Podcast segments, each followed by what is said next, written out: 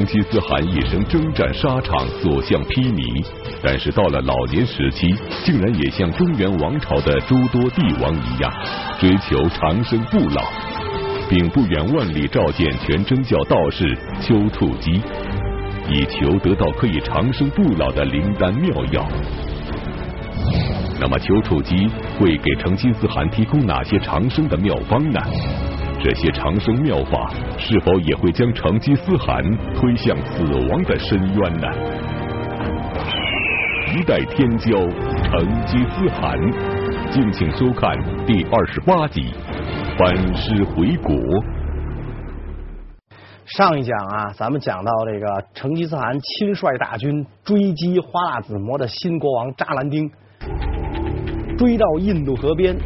眼瞅扎兰丁啊就要束手就擒了，没想到这个扎兰丁居然纵马一跃，跳入了波涛汹涌的印度河。蒙古将士赶到河边，料定这扎兰丁必死无疑。哎，没想到扎兰丁从容的在水中脱掉了军装，游走了。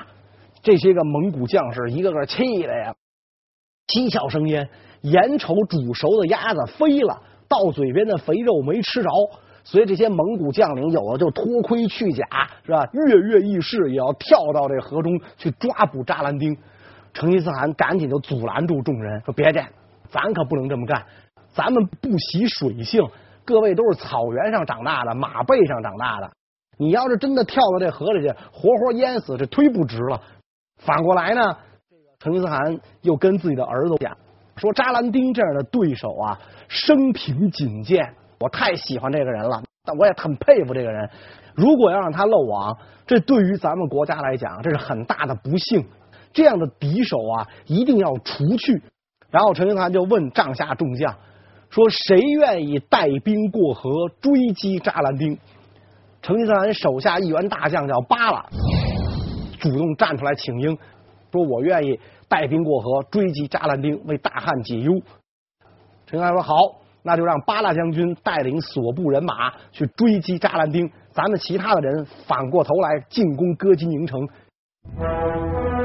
哥基宁城守土的长官早逃跑了，剩下的士兵和民众就打开城门归降了蒙古军。”成吉思汗进城之后呢，让民众和士兵出城居住，把妇女、工匠和儿童留在城内，说要查户口，清查一下城里到底有多少军队啊，多少老弱妇孺啊，我我好发救济粮啊，就这个意思。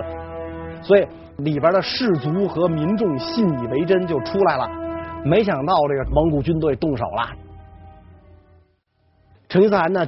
就把这些归降的士卒和这个男性壮丁通通杀掉，只留下了老弱妇孺和工匠为蒙古人服务。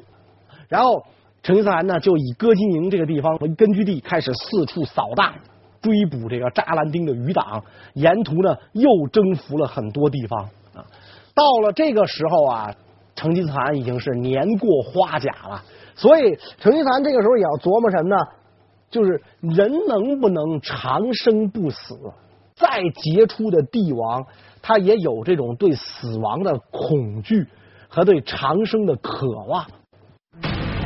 纵观历史，我们发现很多帝王都曾迫切的追求长生不老，但是到最后却又都成为了炼丹炉下的牺牲品。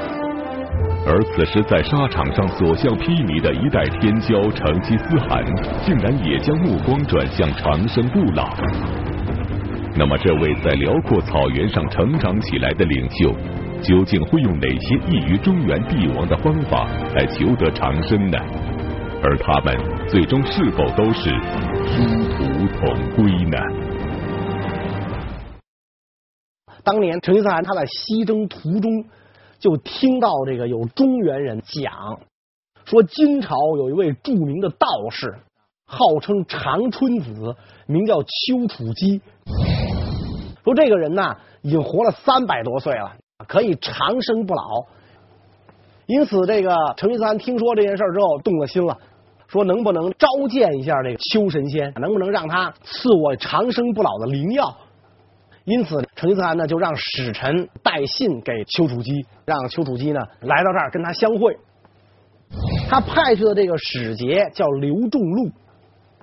刘仲禄呢，因为擅长医药，能够制造鸣笛，就是响箭，深受成吉思汗的喜爱，所以成吉思汗呢就以刘仲禄为使，去迎请这个丘处机丘道长。丘处机，中国民众对他的了解更多的是来自于金庸先生的武侠小说《射雕英雄传》。小说里所描述的丘处机是一位反金复宋、不忘靖康之耻的民族义士，但是出于文学的创作需要，金庸先生对丘处机的真实身份做了些许调整。那么历史上真实的丘处机究竟是什么身份？面对成吉思汗的召见，丘处机会欣然从命吗？丘处机丘道长啊。他是什么人呢？他是这个道教全真派创始人王重阳的弟子。道教啊，分正一、全真两派。一般今天的北方就是全真派，南方的这个道教就属于正一派。正一派道教呢就比较古老，这些道士平时也呃不在宫观里啊，平时是在家的娶妻生子，只有有法事活动的时候才到宫观里去。这一派呢叫正一派，那么全真派是在金朝的时候创立的。全真派呢，道士要出家不能娶妻生子，组织比较严密，就是把佛教的很多这个僧团的这个组织啊、仪式啊吸收了过来。丘处机就是全真派弟子。金庸先生的这个武侠名篇《射雕英传》里边就提到这个丘道长，然后还给这个什么郭靖、杨康取名啊，让他们不忘靖康之耻，抗击金国，这个就完全是想象了。实际上，那个丘处机呢，他本身就是金国人啊，他是金朝人，他跟宋朝素无瓜葛啊，他也不会想着什么靖康之耻。相反，他还受到过金朝皇帝的召见，而且全真派啊。发扬光大也多亏了金朝皇帝的支持。当这个成吉思汗遣使来这个见丘处机的时候，丘处机已经七十三岁了。成吉思汗派遣刘仲禄来这个迎接丘处机，一方面呢是想就让这个丘处机呢教他长生不老之术，另一方面呢也希望丘处机能够出山辅佐这个蒙古帝国。所以成吉思汗就派这个刘仲禄带着诏书来了。这封诏书至今仍然保存在北京白云观里边。在这个诏书当中，成吉思汗表达了对真人的敬仰之情。听说您是一位法力无边的这种神仙，希望呢您能够来呢辅佐我。但是呢山川路远，我不能前来，所以我特遣使者向真人致意，希望真人暂驱仙步。然后来到这个这个沙漠，丘处机接到成吉思汗的这个诏书之后，立刻就表示愿意去见成吉思汗。实际上，当时的金朝啊、宋朝都招丘处机出山，丘处机呢全都拒绝了。为什么成吉思汗招他，他就欣然从命呢？宋金元时期，道教盛行。南宋朝廷借助道教掩饰自己苟且偷安的行径，金国则依靠道教收买民心，平定社会矛盾。而此时远在西域的成吉思汗也对道教产生了浓厚的兴趣。那么，身为金国人的丘处机，为什么不为金国效劳，反倒对成吉思汗的召见颇感兴趣？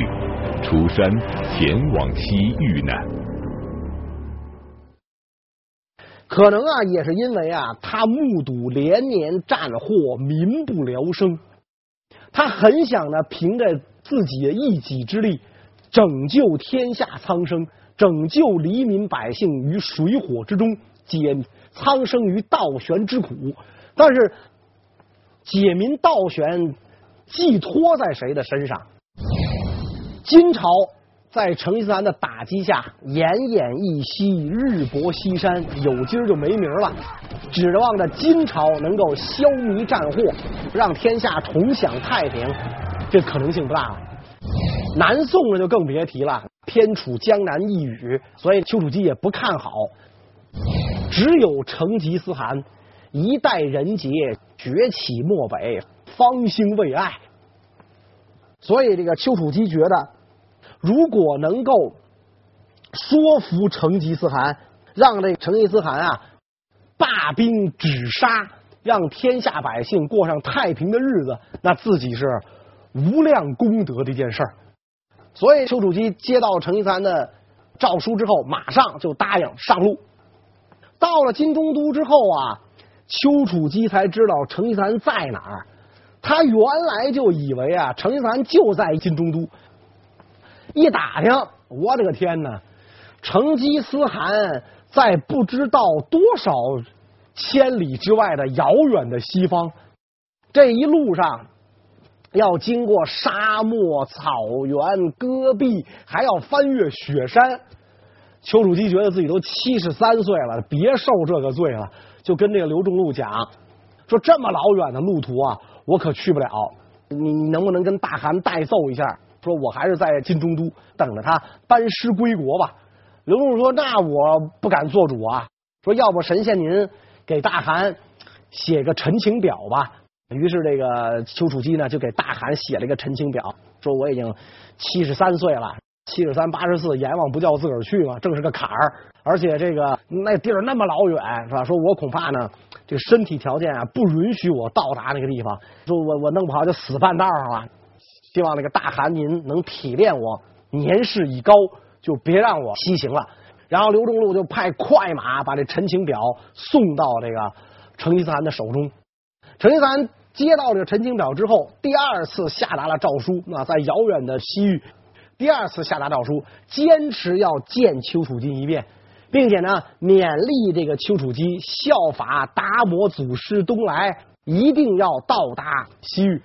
跟自己见上一面，那么这个丘处机接到成吉思汗这一封诏书，没办法了，推辞不了了，所以只好勉强上路。这一路啊，说不尽的艰辛呐、颠簸备至。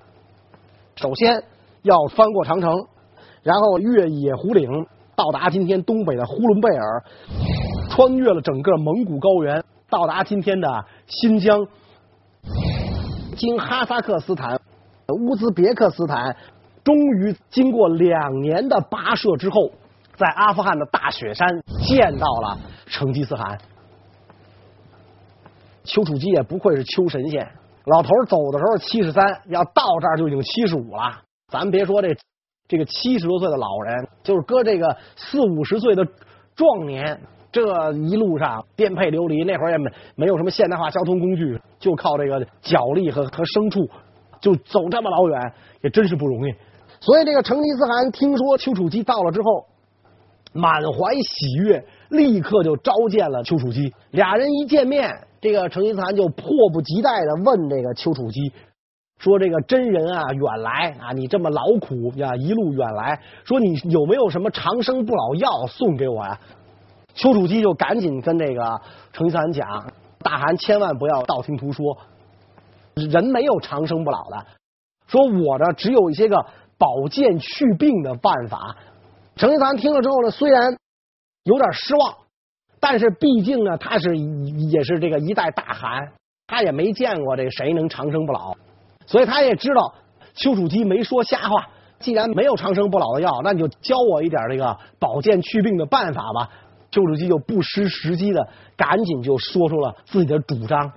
他说：“建议这个大汗啊，好生勿杀，清心寡欲。您呐，只要能做到这一点，就能够保健祛病。好生勿杀啊，尽量让人活命。哎，别动不动咱就屠城，动不动杀人。你心里不要有这么多欲望，不要老想去征服这儿、征服那儿，抢这个抢那个。只要您能做到这一点。”肯定延年益寿，保健祛病。成吉思汗听完之后呢，十分恭敬。您的这个教诲啊，我相信是对的。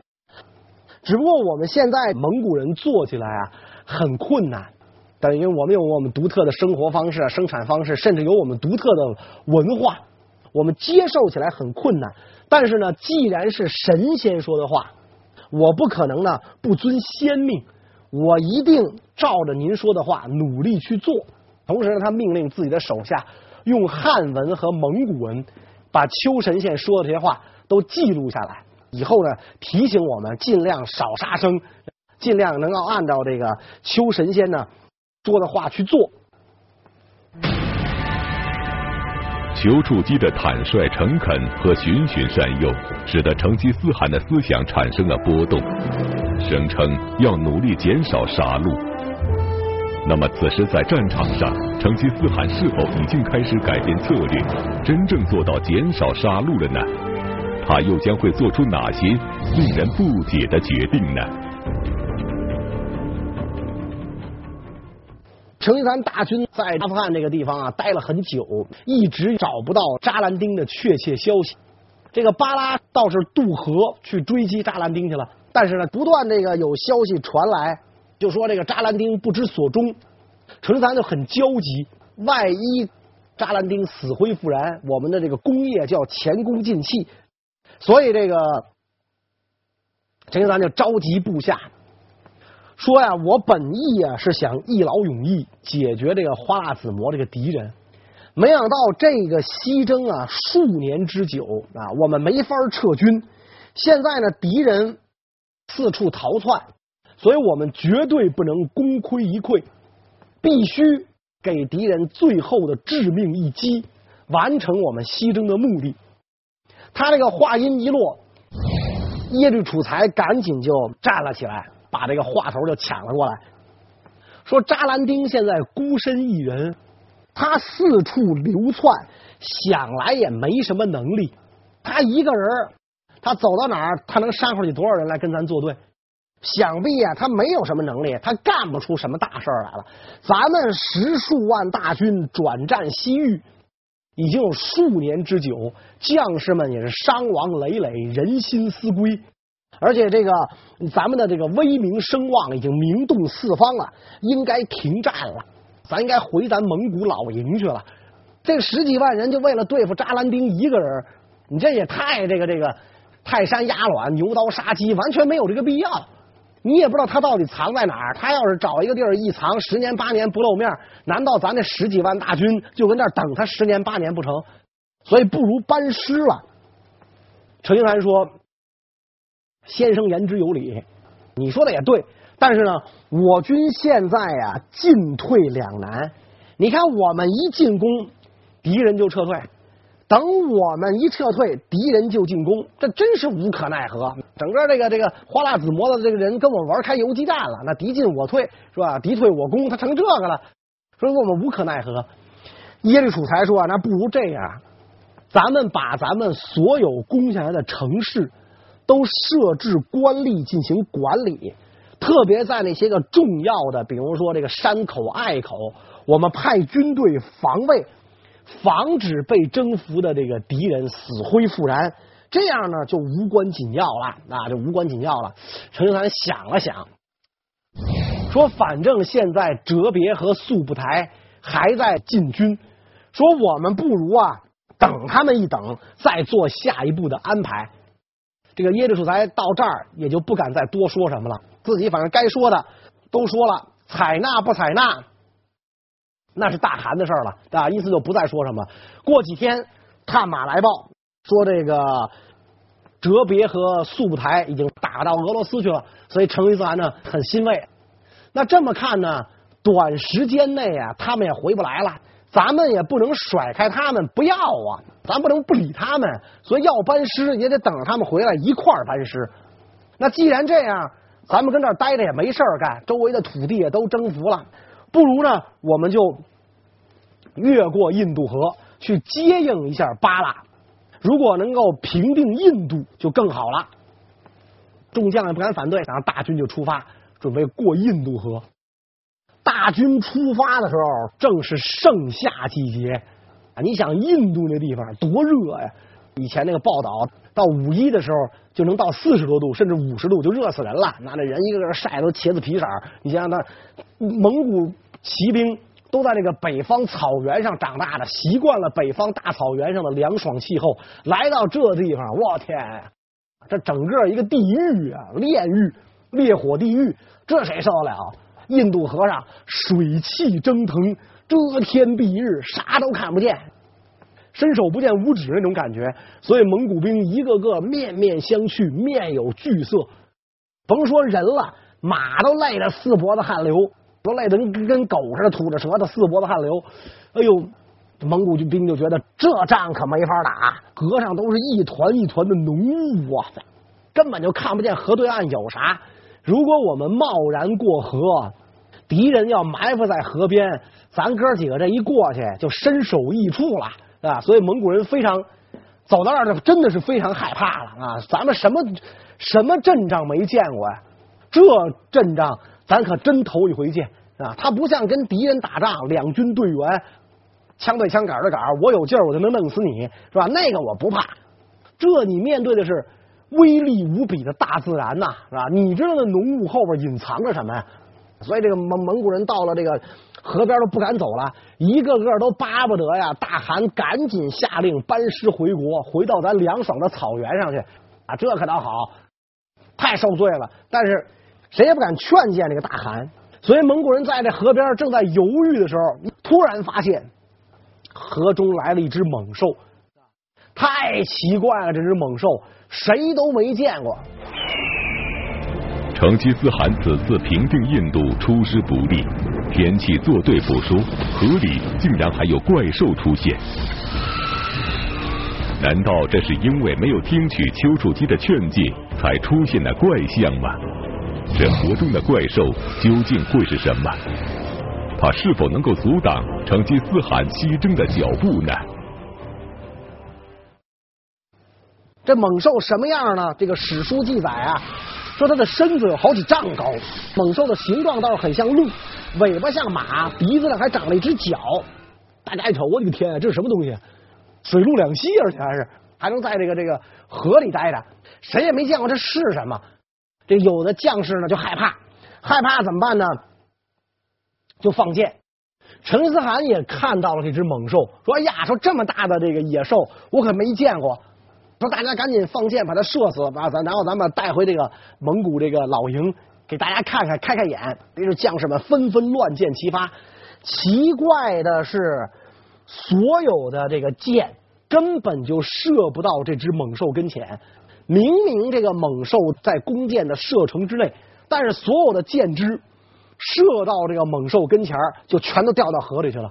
而且忽然听到这个猛兽啊。似乎发出了人声，他能这个说人话，而且仔细一听，他说的什么呢？好像是你们主帅快回去这么几个字儿。哟啊，这个成吉思汗就觉得奇怪，这东西怎么射不死他呀？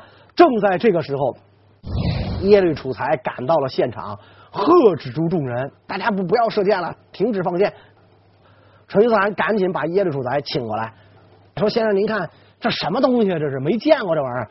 耶律楚材呢，就跟程三讲说，这种野兽啊叫角端，像人一样，它能说话。每当有圣人出现的时候，角端就跟随着圣人一起出现。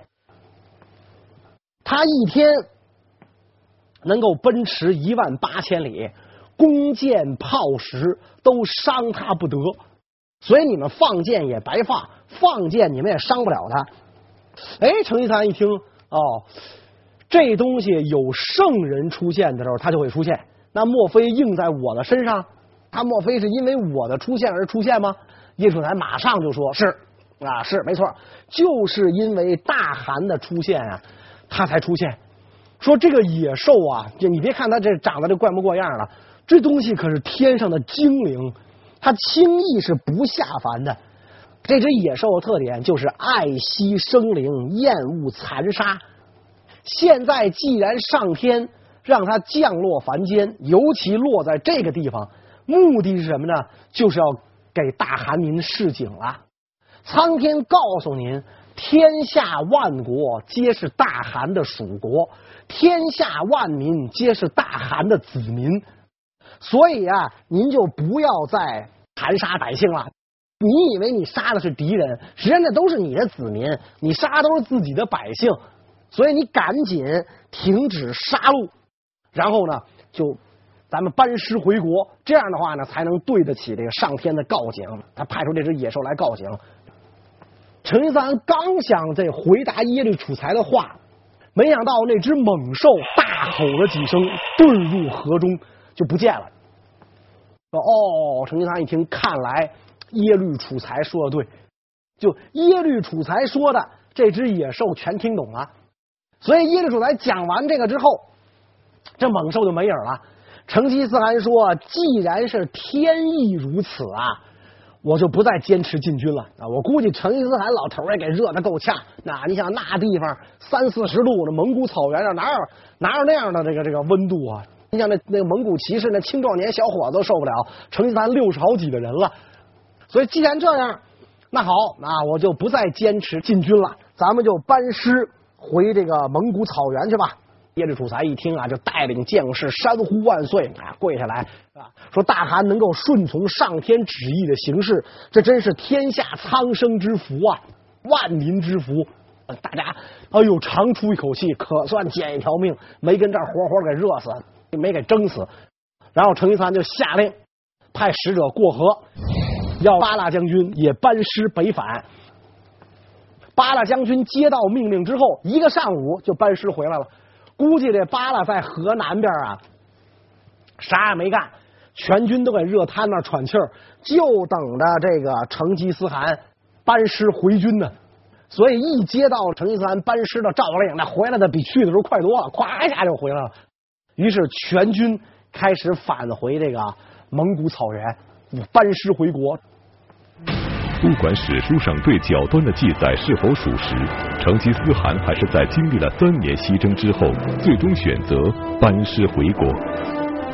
同时，他还下令让哲别、速不台二将迅速率军撤回蒙古。那么，已经停止战争、收拢兵力的成吉思汗，在回到蒙古境内之后，是否会放弃武力，以文治国呢？一二二五年，成吉思汗回到了这个蒙古草原，回到了蒙古老营，然后呢，就等待这个哲别、速不台二将班师回营。等啊等，终于呢，这个等回来了班师的大军，但是班师的大军只有速不台一人率领。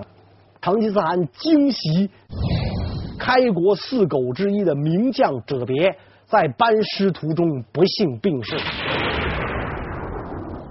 所以成吉思汗非常悲痛，跟随自己出生入死这么一员赫赫名将啊，平西辽、破花剌子模，然后大破钦察、远征太和岭，这样一员名将在班师途中病死啊，非常的这个哀痛，然后就让这个哲别的儿子继承了父亲的爵位，接着做千户。